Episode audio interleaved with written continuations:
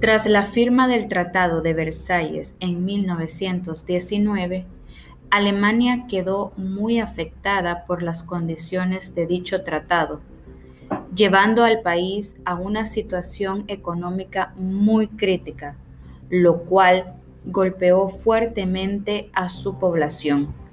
Muchas personas fueron alcanzadas por el desempleo y la pobreza, mientras que los países vencedores se lucraban de casi toda la materia prima que Alemania producía y también quitándoles tierras al territorio alemán.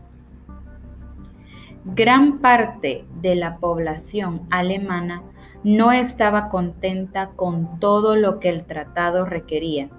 Dentro de estas personas se encontraba Adolfo Hitler, quien durante la Primera Guerra Mundial peleó en el ejército alemán con el rango de cabo. En 1933, Hitler llega al poder con su Partido Nacional Socialista Obrero Alemán, mejor conocido por sus abreviaciones nazi. Inmediatamente comienza a restaurar la economía del país. Estuvo a cargo de una de las mayores expansiones de la producción industrial y la mejora civil como nunca se había visto en Alemania en su mayoría sobre la base de la deuda de flotación y el rearme. Durante un discurso de la Organización de Mujeres Nacional Socialista en septiembre de 1934, Adolfo Hitler argumentó que para la mujer alemana su mundo era su marido, su familia, sus hijos y su casa. Esta política fue reforzada al instaurar la Cruz de Honor de la Madre Alemana, junto con incentivos económicos para la mujer que tuviera cuatro o más hijos. La tasa de desempleo se redujo sustancialmente en su mayoría a través de la producción de armas, construcciones de obras civiles y el envío de la mujer a casa para que los hombres pudieran ocupar sus puestos de trabajo. En vista de esto, se llegó a afirmar que la economía alemana logró emplear a todos. Mientras Alemania salía de la crisis económica, Hitler estaba armando y fortaleciendo el ejército alemán ya que en sus planes siempre estuvo esa sed de venganza y la ambición de convertir a Alemania en la primera potencia mundial. Para 1935 la Alemania nazi ya pintaba ser una de las potencias más poderosas del mundo, demostrándolo así el 7 de marzo de 1936. Hitler ordenó a su ejército ingresar en la desmilitarizada región de Renania, ya que según Hitler su intención era únicamente recuperar los territorios perdidos por el Tratado de Versalles. El 1 de septiembre de 1939 el ejército alemán invade Polonia e inmediatamente Francia y el Reino Unido le declaran la guerra a Alemania dando así el inicio de la Segunda Guerra Mundial. Para 1940, Alemania, Italia y Japón firmaron una alianza llamada el Pacto Tripartito, o también conocido como la Alianza del Eje, al cual con el transcurso de la guerra se fueron sumando otros países. En 1941, la mayor parte de Europa y el norte de África se encontraban ocupadas por las potencias del eje. El 22 de junio del mismo año, Alemania comienza la invasión hacia la Unión Soviética, la cual había mantenido una posición neutral al igual que Estados Unidos durante la guerra. Desde algunos años antes del inicio de la guerra, el imperio de Japón ya venía extendiendo su territorio en el Pacífico asiático.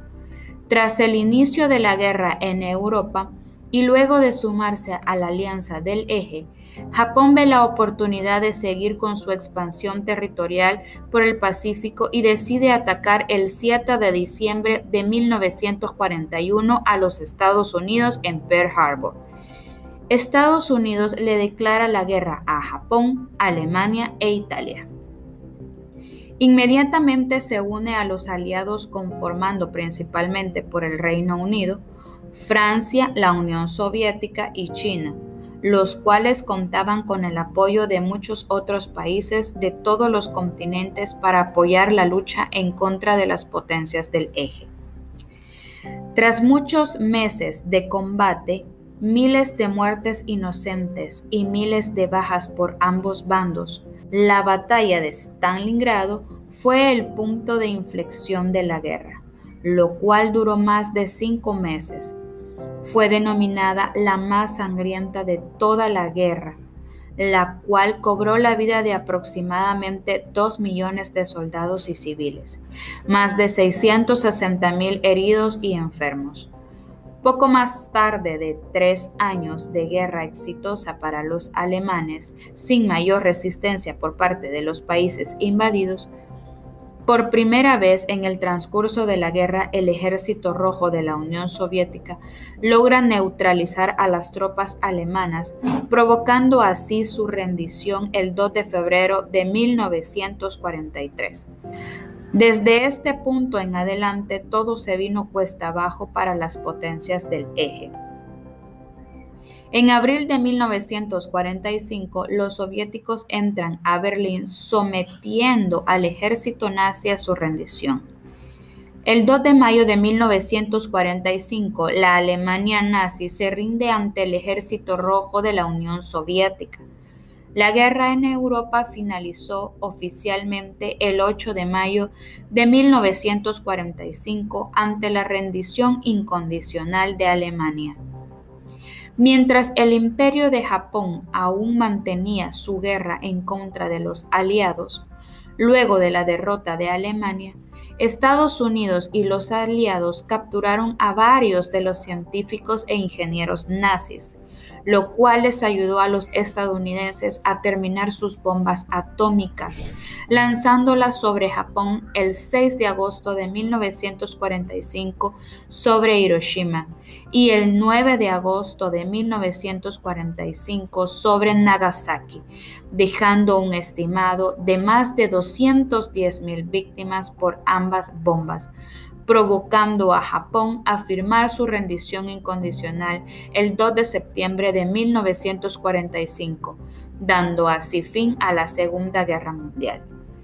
Mientras se desarrollaba la guerra en Europa, también sucedieron otros acontecimientos muy lamentables, y es que la ideología nazi no solo se trataba de expandir su territorio y convertirse en la primera potencia mundial, sino que además ellos estaban seguros de que la población alemana era una raza superior, lo que la llamaban una raza aria superior.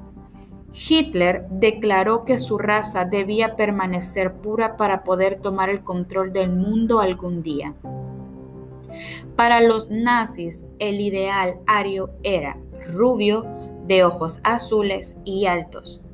A partir de 1933, a los médicos alemanes se les permitió realizar esterilizaciones forzadas y cirugías que hacían imposible que las víctimas tuvieran hijos. Entre las víctimas de este programa público se encontraban los romaníes, gitanos, una minoría étnica que contaba con la población de alrededor de 30.000 personas en Alemania, y personas discapacitadas, entre otras, quienes tenían problemas mentales, así como aquellos que habían nacido sordos, ciegos y unos 500 niños afroalemanes Hitler y otros líderes nazis consideraban a los judíos no como un grupo religioso, sino como una raza venenosa que vivían a costa de otras razas y las debilitaban. También estaba convencido que la Alemania había perdido la Primera Guerra Mundial por culpa de los judíos, debido a que, según Hitler, los judíos no prestaban el servicio militar y no participaron en las filas del ejército alemán. Esta era una de tantas justificaciones que tenía para cometer las peores atrocidades y los peores crímenes de la historia en contra de los judíos. Heinrich Himmler fue el encargado y el responsable de este genocidio. Se dice que Himmler llegó a tener un odio y un racismo aún más grande que el de Hitler hacia los judíos. Se ingenió las peores torturas y masacres, las víctimas eran transportadas regularmente en trenes de carga, especialmente conducidos a campos de exterminio, donde si sobrevivían al viaje, la mayoría eran asesinados sistemáticamente en las cámaras de gas. Los que tenían una consistencia más fuerte eran obligados a hacer trabajos forzosos hasta que morían de hambre. Entre otros métodos estaban los disparos, el ahorcamiento, el hambre, los experimentos pseudocientíficos, la tortura médica y los golpes. De esta forma, entre 1941 y 1945, la población judía de Europa fue perseguida y asesinada sistemáticamente, en el mayor genocidio del siglo XX. Sin embargo, este exterminio no se limitó solo a los judíos, sino que los actos de opresión y asesinato se extendieron a otros grupos étnicos y políticos. Cada brazo del aparato del Estado alemán participó en la logística del genocidio, convirtiendo al Tercer Reich en un Estado genocidio.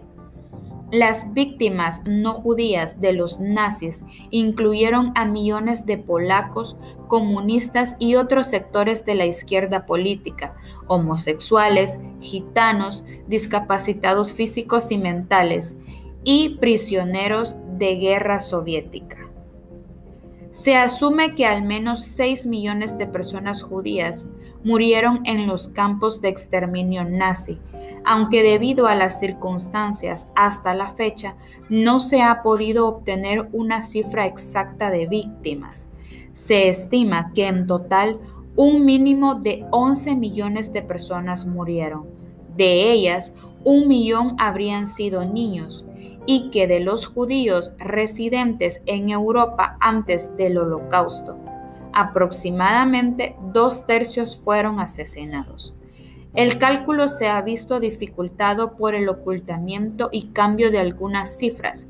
Por ejemplo, Stanley reconoció en 1945 que la URSS tuvo 7 millones de muertos. En la actualidad, los cálculos van de 17 a 37 millones de muertos.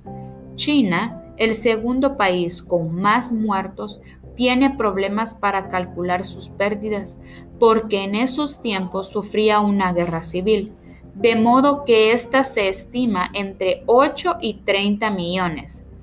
Alemania fue el tercer país más afectado con cifras estimadas entre 4, 5 y 10 millones de pérdidas. 1.5 millones de civiles por bombarderos aliados, Polonia fue el cuarto país con más muertos, entre 3 y 6 millones, incluyendo la población judía muerta en el holocausto. Además, hay varias cifras que no han sido incluidas porque se han ocultado deliberadamente de la historia, como la hambruna que la guerra provocó en Bengala y mató a 2 millones de indios el cálculo más alto habla de hasta 100 millones de muertos. Japón tuvo 1.2 millones de soldados y un millón de civiles muertos y 1.4 desaparecidos. Como consecuencia de este conflicto bélico, Europa quedó completamente destruida Muchas personas perdieron sus familias y sus hogares. Muchos niños quedaron huérfanos. El continente retrocedió muchas décadas, viéndose obligado a empezar una nueva historia, surgiendo así nuevos poderes políticos, pero no perdiendo la ambición de gobernar. Y así es como damos paso al periodo conocido como Guerra Fría.